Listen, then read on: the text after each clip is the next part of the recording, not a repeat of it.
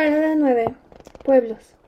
María decidió hacer una lista de las cosas que jamás hizo para hacerlas. 1. Ir a un concierto de Elvis Presley o los Beatles. Aprender a bailar. Graficar un, pared. Gritar mi, mi opinión. Bailar a la mitad de la calle a medianoche. Llegar a una boda sin ser invitada, vestida de novia. Pintarme las uñas. Aprender a usar tacones. Tomar un aventón con extraños y tomar un café todas las mañanas con un extraño. 1. Ir a un concierto. El tren la llevó a un pueblito en Orleans. De ese pueblo tomó un camión en la madrugada aproximadamente a las 5 a.m. Estaba muy dormida por lo que no sabía dónde iba. Después de unas horas llegó a su destino. María seguramente tenía un problema mental que hacía que se distrajese, le olvidaran las cosas muy rápido y no supiera lo que pasaba o dónde estaba la mitad del tiempo. La inteligencia definitivamente viene de diferentes maneras. Justo cuando se bajó el camión vio un cartel de los Beatles anunciando un concierto. Ese era el primer concierto al que iba de la música que a ella le gustaba. De chiquita, el poco tiempo que compartió con su papá, él siempre la llevaba sin preguntarle a conciertos de música clásica. Ella disfrutaba la compañía de su papá. Siempre pensó que iba a tener esos momentos que compartir con su padre. Nunca imaginó que todo eso se iba a ir muy rápido. Muy pocos imaginan el final de las cosas. Su padre la metió clases de violín y piano al entrar al convento dejó de ir a esas clases. Con la muerte de su padre ya no quería tomar esas clases. Afortunadamente encontró en el concierto lugares en medio donde se veía todo perfectamente bien. Estaba muy nerviosa, no sabía si elegante o casual. María jamás había vestido casual o informal. En la primera tienda que encontró compró unos jeans que parecían de hombre. El joven que le la atendió le dijo que eran unisex y la nueva moda. Le mintieron, los jeans eran de hombre. Impacientemente para que dieran las siete y media, fue una tienda de discos y compró el nuevo disco de Elvis Presley. Al lado de donde compró su nuevo disco había una tienda de instrumentos musicales. Se compró un violín y decidió continuar con sus clases. En la tienda de instrumentos musicales iban a dar una clase de instrumentos de cuerda. Entró a la clase. Cuando aprendes algo bien nunca se olvida, siempre se queda. Todavía recordaba algunas notas que tocó cuando era pequeña. No tocaba a la perfección, pero no iba por un mal camino. La manera en la que sostenía el violín era la perfecta manera de hacerlo y la manera en la que le introducía el arco en las cuerdas haciendo una melodía perfecta aunque podía mejorar. Sin que ella lo notara, el tiempo pasó, ya casi era la hora del concierto, después de pasar varios minutos el violín y estar cerrado en unas notas perfectas y sin palabras. Volvió a ver el reloj de la pared por primera vez desde que se sentó cuando se dio cuenta de que era hora. Se despidió de todos, fue el primer hotel que encontró para dejar sus cosas. Fue al concierto y se la pasó muy bien. Se sabía todas las canciones, por lo cual se le pasó la mayoría del tiempo cantando. También se la pasó gritando cosas que si las monjas lo hubieran escuchado le hubieran mandado de castigo sin comer. Después del concierto trató de tocar la mano de George Harrison, pero no pudo. Los guardias no la dejaron. La chica que fue su compañera del concierto la jaló a una fiesta en su casa. Alcohol en todos lados, gente llena de grupitos a los baños y no necesariamente para hacer del baño. María no fumó ni un cigarro en toda la noche porque se estaba divirtiendo demasiado y no sintió la necesidad de hacerlo. Eran las tres de la mañana, la hora del diablo. A pesar de todas las cosas que hacía María era muy miedosa y muy valiente a la vez, por lo que siempre se enfrentaba a sus miedos más queridos y profundos. En la oscuridad salió de la fiesta tratando de recordar dónde estaba su hotel. Su subconsciente de una manera u otra la llevó al hotel. Esto pasó después de vagar por un buen rato. Un rayo del cielo cayó en el letrero del hotel, causando chispas caer y el letrero caerse también. Al ver ese acto raro, María entró al hotel sin dudarlo dos veces. Estaba toda mojada. Al llegar a su cuarto se dio cuenta de que el hotel estaba infestado de cucarachas. Menos mal que sus cosas no estaban en el piso y no había ninguna cucaracha en la cama. Se durmió abrazada de su violín cubriéndose la cabeza con la playera que se compró en el concierto de los Beatles. Siempre estuvo acostumbrado a dormirse con, con una almohada, por lo que fue una noche sumamente incómoda. A la mañana siguiente, antes de que abriera los ojos, se quitó inconscientemente la playera. Acto seguido le cayó una cucaracha. Gritó tan fuerte que la cucaracha volvió hasta la pared. Afortunadamente no cayó ninguna otra cucaracha en la cama. Esa mañana no se bañó, se levantó, salió del cuarto corriendo y pagó la estancia. Aprender a bailar. María no sabía bailar, era una pésima bailarina. Ahora, gracias a lo que aprendió, está en el promedio. Después del hotel de las cucarachas, fue a un hotelito muy bonito y limpio. Se quedó en Orleans por una semana. En la misma tienda donde compró su violín, le compró un estuche. A unas calles había un salón de baile. Cuando entró en el salón, encontró la maestra del baile, Alessandra. Esta la confundió con una alumna llamada Cristina. Cristina, como siempre llegas tardísimo. Veo que traes unos kilitos de más. Apúrate, chop, chop, chop. María pretendió ser Cristina unos días de la clase, mejoró un poco, bajó de peso, nunca era suficiente. Alessandro se tomaba la vida demasiado en serio. Había un muchacho llamado Julio, era un cubano muy encantador. Lo trajo a Francia una compañía de baile cuando vieron lo bien que bailaba. María y Julio tuvieron una conexión química, pero no de romance. Todo era por el baile. Julio le contó todo lo que había pasado en Cuba. María no entendió nada de lo que le contó, demasiada política, movimientos sociales. La vida de Julio no era tan dramática como ella lo pensó. Era un tema muy diverso y muy complicado de entender a la perfección. Tomaban una copa de vino juntos, él hablaba en español y bailaban. A veces María trataba de seguir la pista, pero no, tenía el mismo acento que él y se confundía. María le entendía más a Julio que a Alessandra. Una vez se besaron, a ninguno les gustó el beso y entendió que los besos no debían de ser tan especiales. Solo debían de ser especiales los que te quitan el aliento y los que te dejan con electricidad. Justo cuando estaba empezando a entender el baile, llegó Cristina en ese momento. Todo el mundo descubrió la verdad excepto por Alessandra. María aprendió a correr rápido en el convento cuando corría los problemas en vez de afrontarlos. En el convento corría a las monjas encerrándose en el primer cuarto que encontraba y se quedaba ahí hasta que ya no tenía otra alternativa.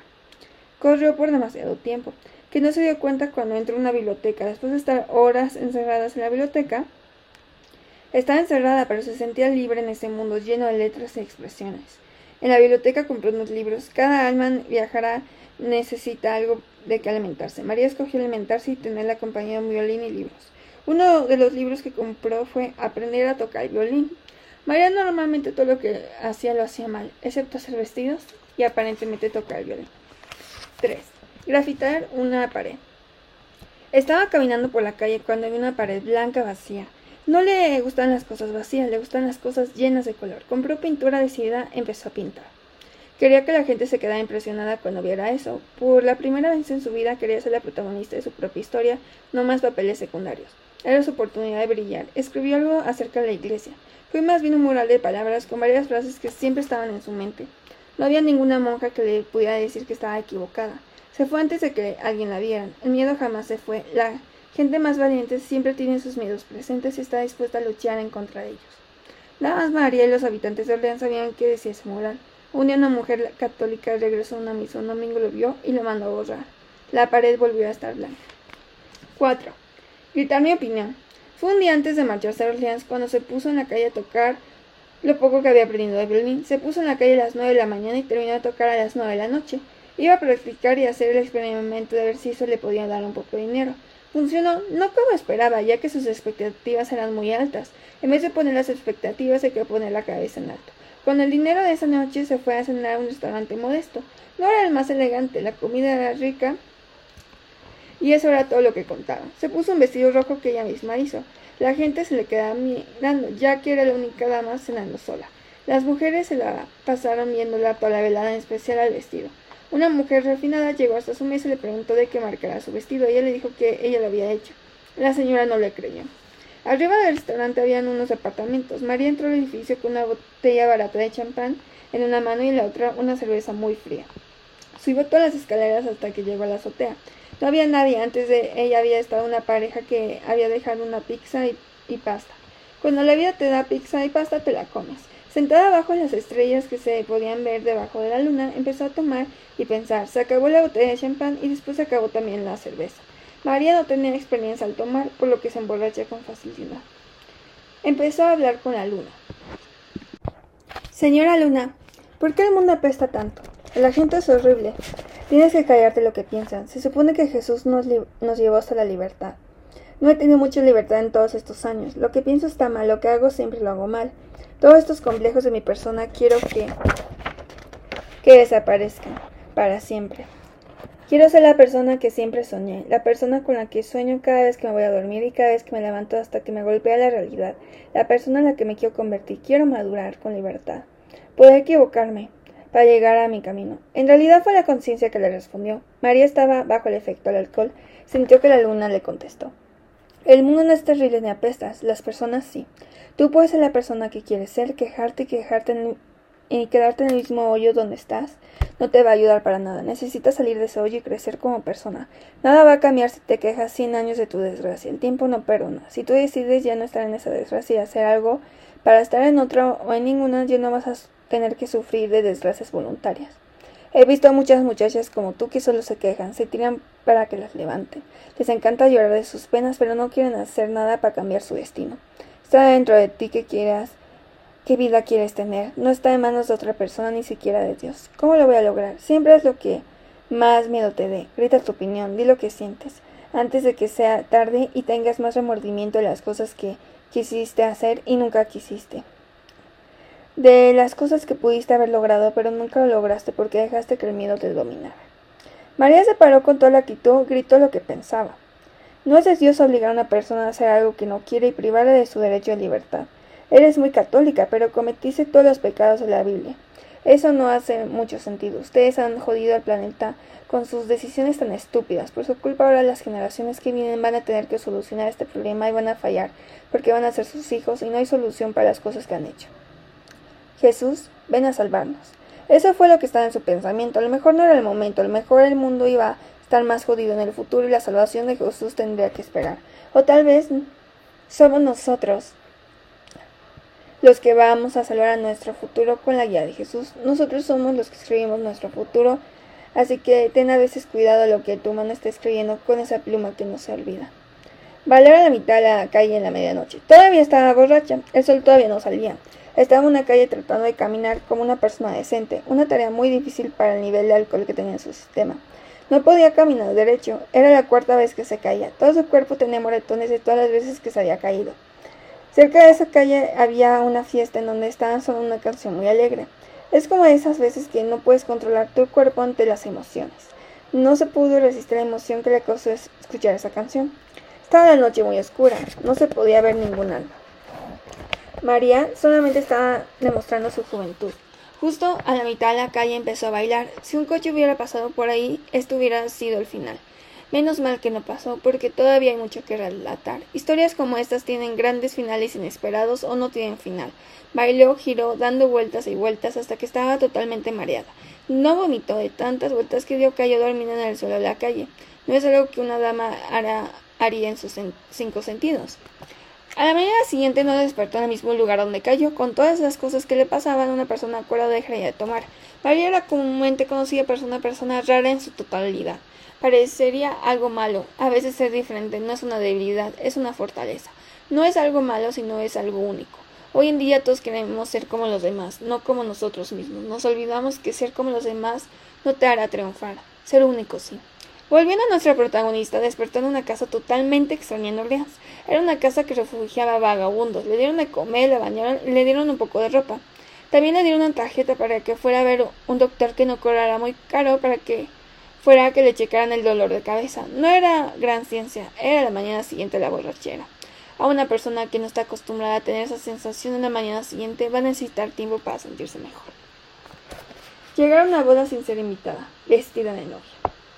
Después de haber pasado toda la mañana en esa casa para vagabundos y de haber escuchado unas historias que lo obligaron a valorar más las cosas que, poseía estaban en su alcance, estaba pasando por una pequeña iglesia que había en la final de una calle, en una esquina un poco conocida. Era domingo, decidió hacer otra cosa de su lista.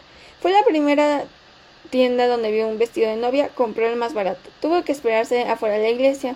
Un muy buen rato estaba, en un arbusto, un pequeño niño la señalaba constantemente, ya cuando sus piernas se le estaban durmiendo y le dieron ganas de ir al baño. El cura finalmente preguntó si alguien no estaba de acuerdo con esa unión. María entró corriendo a la misa y, sin ni siquiera pensarlo, no dijo. Gritó, tratando de no sudar los nervios ni de sonrojarse, gritó yo. De esa manera arruinó una boda y un domingo. En su cabeza se había imaginado que la novia iba a explotar, no explotó nadie. Toda la misa estaba en un enorme silencio confundido. Si se desmayó alguien, no fue el cura ni los familiares ni la novia, fue el novio Alonso. Cuando se cayó empezó el alboroto. Como María no tenía nada que decir, se fue al baño. No para esconderse, sino para ir al baño. Al salir del baño, ella había esperado a todos que ya se hubieran ido a la fiesta o a otra fiesta. El novio estaba recobrando la conciencia, la novia que era una doctora la estaba cuidando. Casi todos los invitados estaban alrededor de ella. Las tías del novio la estaban viendo pensando que era una exnovia. Las tías de la novia estaban hablando mal de Alfonso. Unas coladas de la boda pensaron que Alfonso tenía doble boda. Le pidieron a María que si por favor la acompañaba a la ambulancia. No sabe muy bien por qué se quedó. Posiblemente su conciencia se lo pidió hasta ver que Alfonso estuviera bien. En el hospital los dejaron juntos, ya que la novia aprovechó para checar en otros pacientes. Todo el hospital la odiaba, principalmente las enfermeras. Alfonso finalmente se despertó al verla a su lado. Le suspiró al oído. ¿Quién eres? Me llamo María. Siento mucho por haber arruinado tu boda. Soy Alfonso. Eso me han dicho. Me has salvado, María. ¿De qué hablas? Soy actor. ¿No es una boda real? Sí lo es. Lo que, lo que he pagado es real. Cuando entraste al hotel me di cuenta que no es en realidad lo que quiero. En mi caso siempre han querido que sea una bota cuando quiero hacer una chancla. No te vas a casar por unos zapatos. Gracias, creo. Al menos eres educado. Después de inventarle a todos que estaban enamorados, tomaron un tren en la madrugada. El tren sorpresivamente fue toda una persona diferente. Tal vez cuando nos alejamos de todo nos comportamos de una manera diferente, de una manera más libre, sin miedo a nadie, tal vez. María no sabía qué era amar, solamente que durante el viaje estaba hechizada y sintió cosas que no debió de haber sentido. Dicen que del odio al amor hay solo un paso. El tren se paró, el destino de las nuevas aventuras de las almas viajeras que llegaban a ese lugar esperando algo más, algo que habían planeado una sorpresa, se dijeron adiós con las miradas. No necesitaron hablar. Ella se desilusionó al, ver que el mundo está lleno de gente como él y que siempre se las va a topar, pero por dentro todas las personas muestran amabilidad, aunque tengan que dañar a las personas que menos lo merecen. Todos mostramos amabilidad por alguien y todos lastimamos a alguien. Aunque pintarme las uñas. Aunque suene muy inocente, nunca se había pintado las uñas. No solo porque se la prohibían, sino jamás le llamó la atención. Estaba en la lista, no había vuelta atrás. Entró una tienda de cosméticos. Fue la primera vez que se dio cuenta en su vida lo difícil que es ser mujer excepto cuando le dio su primer periodo en el convento. Manchó toda su colcha y pensó que le había tocado al diablo. Solamente tenía trece años y nunca le habían hablado del tema. Era comprensible que reaccionara así. Las monjas estaban muy felices e incluso estaban llorando por el gran paso por el que había dado la madre naturaleza en ella. Ella a partir de ese día lo odió como cualquier mujer.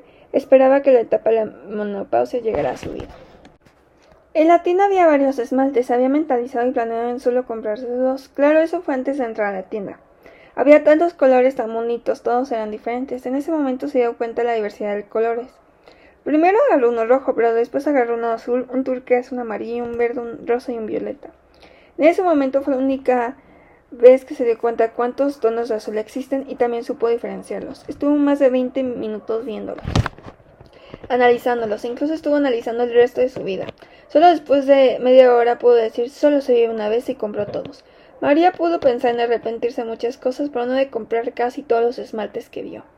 Como nunca se había pintado las uñas, entró en el salón de belleza de al lado, entró a aprender a cómo pintarse las uñas. Se tuvo que esperar una hora hasta que las personas cita pasaran. Una señora de pelo pelirrojo la atendió. Sus uñas eran tan largas que causaron en María una sensación incómoda. Tenía unos lentes de moda. Se puso crema, después le puso crema en las manos de María.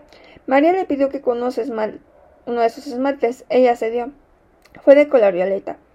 La señora le preguntó cuántas manos. María inocentemente le respondió después de ver sus manos y evaluar cuál iba a ser pintadas y, y cuál no. La derecha, la señorita se vio diciéndole que no se refería a eso.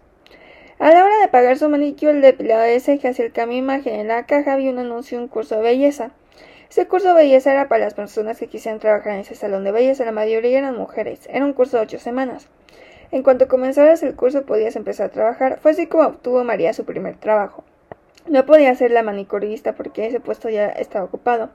No había muchos puestos disponibles ya que muchas señoritas tomaron el curso. María fue la última en inscribirse. El curso era gratis, pero los materiales tenían un costo. Gracias a que guardaba el dinero que su abuelo le había mandado, se pudo comprar los materiales que eran un poco caros. En el comento María sabía cómo eran las mujeres, pero en el ámbito del trabajo eran peores. Era una jungla. Esconderse no es una opción. La naturaleza del ser humano es muy curiosa. Pueden darte el hombro para llorar y el pie para que te tropieces a veces al mismo tiempo. Es una de las naturalezas más curiosas, como cualquier otro animal tratando de sobrevivir, con la excepción de un sentido destructivo, educación civilizada y un amor egoísta. El primer día en el curso estaba muy nerviosa, estaba jugando con sus dedos. Todas ya parecían unas expertas. María trató de concentrarse mucho en lo que le decían. Empezó trabajando con la recepcionista. Ella pidió a la gerente que pusiera a acompañar a María para ayudarla. La vio muy despistada, pero también vio bondad en ella. algo que ya no se ve mucho en estos días, es más una sorpresa. Le cayó bien por lo que le daba a María a las clientas que no podían ver muy bien o cuando ya estaba muy cansada y solo quería pintar las uñas y hablar con su novio. Dejaba que María entendiera todas. Curiosamente le daban las mejores propinas. Durante los primeros días nadie lo notó, no fue hasta que una de sus compañeras prestó tantita atención. Todas estaban molestas cuando se enteraron. No hay nada peor en el mundo que un local lleno de mujeres enojadas. Fue corrida al salón y del curso por la recepcionista para que no la despidieran a ella. Algo que aprendió, todos somos egoístas y nos preocupamos más por nosotros que por los demás. Su primera experiencia laboral no fue la mejor. La recepcionista dejó de pintarse las uñas en el trabajo y hablar con su novio pues las víboras con las que trabajaba la vigilaban muy de cerca. 8. Aprender a usar tacones. Tenía el objetivo de volverse más femenina. Veía como las demás muchachas de su edad en la calle pasaban con tantas cosas que ella no tenía, como por ejemplo zapatos. Llevaba todo el tiempo los mismos zapatos negros y olían muy mal. El pie de María olía y sudaba mucho. Después de haber sido des ella decidió desahogarse comprando. En realidad no estaba triste ni decepcionada, estaba vacía. No era que ser decepcionista la llenara de alegría, tampoco era el trabajo que la apasionaba, era lo que la distraía de pensar esas cosas que luego pensamos y nos hace daño. Durante sus noches de insomnio se la pasaba dibujando bocetos de nuevos vestidos que un día tendría el tiempo y la motivación de hacer. En una tienda vio unos tacones, cuando en la tienda se los probó se cayó. Además de esos tacones compró unos zapatos de suelo. Había un callejón a unas dos calles de hotel donde nadie pasaba. Fue en ese callejón donde se probó bien los zapatos y los trató de moldar. Cada vez que se caía aprendía una cosa a caerse de manera diferente. Al anochecer sus piernas estaban de color morado. Algo que siempre fue admirable en María es que nunca se daba por vencida. Nunca. El método que usó para aprender a usar tacones fue nunca darse por vencida después de caerse levantarse. Después de unos días pudo usarlos mejor. Iba a las cafeterías a sentarse con sus nuevos tacones. 9. Tomar un aventón con extraños. Quiero ahora otra vez de marcharse al pueblo. Esta vez quería salir de Francia. Nunca había ido a España. Tomó sus pocas preferencias que tenía su violín y el dinero que todavía tenía. La penúltima cosa que estaba en su lista era tomar un aventón con extraños. Sonaba muy peligroso contra la violencia y los peligros que dominan el mundo. Hizo una cartulina que decía Camino a España. Aparte de ser miedosa, María era selectiva. No se iba a subir al primer coche que viera, aunque esa era la idea. Las primeras dos horas se la pasaba evaluando a las personas que iban dentro de los coches, haciendo suposiciones e historias. Eran las cuatro de la tarde y ya tenía hambre. El calor estaba volviéndose más intenso con el tiempo y ella ya se iba a dar por vencida. Una minivan se paró. Un muchacho llamado Luis, desde la ventana del automóvil, le dijo, ¿vas a querer aventón o no? Se subió el minivan. Habían cuatro hombres contando Luis y una mujer llamada Fernanda. Era una banda que iba a probar el éxito España. Fernanda era española y francesa. Algunos decían que incluso era mexicana o colombiana. Para ser verdad, nunca nadie supo su nacionalidad. Solo sabían que había un acento fluido español y un francés fluido como una canción de cuna. Otro de los miembros se llamaba Harry. Él y Fernanda estaban muy enamorados, pero no eran novios. Tocaban rock romántico. Todas las canciones estaban compuestas por Luis y Fernanda. Luis estaba perdidamente enamorado de Fernanda. Eran novios. Aunque ella previamente le había dicho que no podían ser porque su corazón ya le pertenecía a otra persona. Se hicieron novios por la banda, para atraer publicidad y porque la ilusa Fernanda pensó que iba a olvidarlo. Cuando te enamoras, tu corazón ya no te pertenece. Le pertenece a la otra persona y quedas inmune, expuesto o expuesta a cualquier cosa ante el mundo cruel. Esperando que la otra persona se apiade de ti, te ayuda a estar en el mundo. España parecía muy cerca a Francia, pero en realidad era una lejanía muy cercana. A María le entró una atracción por Luis y el bajista de la banda André. Después de muchas horas llegaron a Madrid. María fue invitada al concierto esa noche en primera fila y acceso directo a la fiesta. Luis en toda la noche no le quitó la mirada. Eso incomodó mucho a María. No era una mirada amistosa, era de las que te dejan mal por noches enteras, meses e incluso a veces por toda tu existencia. Esas miradas que te hacen hacer acciones que sabes que te vas a arrepentir después. En la fiesta después del concierto a María le dieron un vestido que iba en contra de sus principios, pero aún así lo usó. Esa sensación de rebeldía que sientes cuando estás haciendo algo que sabes que no está bien es una mezcla de conciencia, rebeldía y vivir tu vida. Durante muchos momentos de su vida María pensó, tal vez el pecado no es algo tan malo. Claro que hay de pecados a pecados. El mundo está lleno de grises y medios puntos, no de blancos y negros, sino como nos han hecho creer. La fiesta fue una muestra del mundo y de la sociedad que ella no formaba parte. Algunos de los integrantes de la banda necesitaban de ayuda para sentir que vivían su vida. Esa ayuda también es conocida como heroína. Las cosas buenas no se cuentan mucho, por lo que no se contó o supo mucho esa noche. Solo se supo cuatro cosas. Uno, fue una noche espectacular llena de emociones y sentimientos encontrados. Dos, hubo un momento en el que no sintió sus pies y piernas. Tres, nunca olvidaría ese momento de rebeldía y libertad de ser ella misma sin pensar en las consecuencias. Cuatro, aprendió a divertirse, manejar manteniéndose de pie y con su dignidad. A la mañana siguiente muchas cosas cambiaron. Fernanda cortó con Luis. Luis sabía que ella no logró enamorarse de él como el de ella.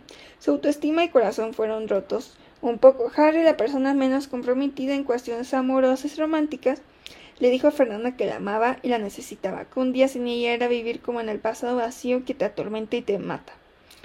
Él no quería llevarla en el bote su hermano un verano y después dejarla en el olvido como lo hacía con las otras chicas. Necesitaba estar con ella. El amor la había elegido ella y no había mucho que pudiera hacer, solo aceptarla y amarla. Quizá es cierto cuando dicen que tú no eliges por quién darías tu vida, habiendo personas con más futuro, más sabias y más cercanas a su realidad, pero él se adueñó de su ser, dejándola cuando estuviera sola como un ser diferente. Decidieron los dos descubrir cuánta dura la eternidad y un para siempre cuando el destino es lo que pensamos que es y cuando la fe y la esperanza terminan. María y Luis se besaron, un inocente beso tierno que podría dar más, más que mil soles en verano, tres mil capullos en primavera, mil primaveras en una docena de árboles. Pero ella decidió quién iba a sufrir por ese beso y esa ilusión, y no pudo escoger mejor, pues él no era su amado.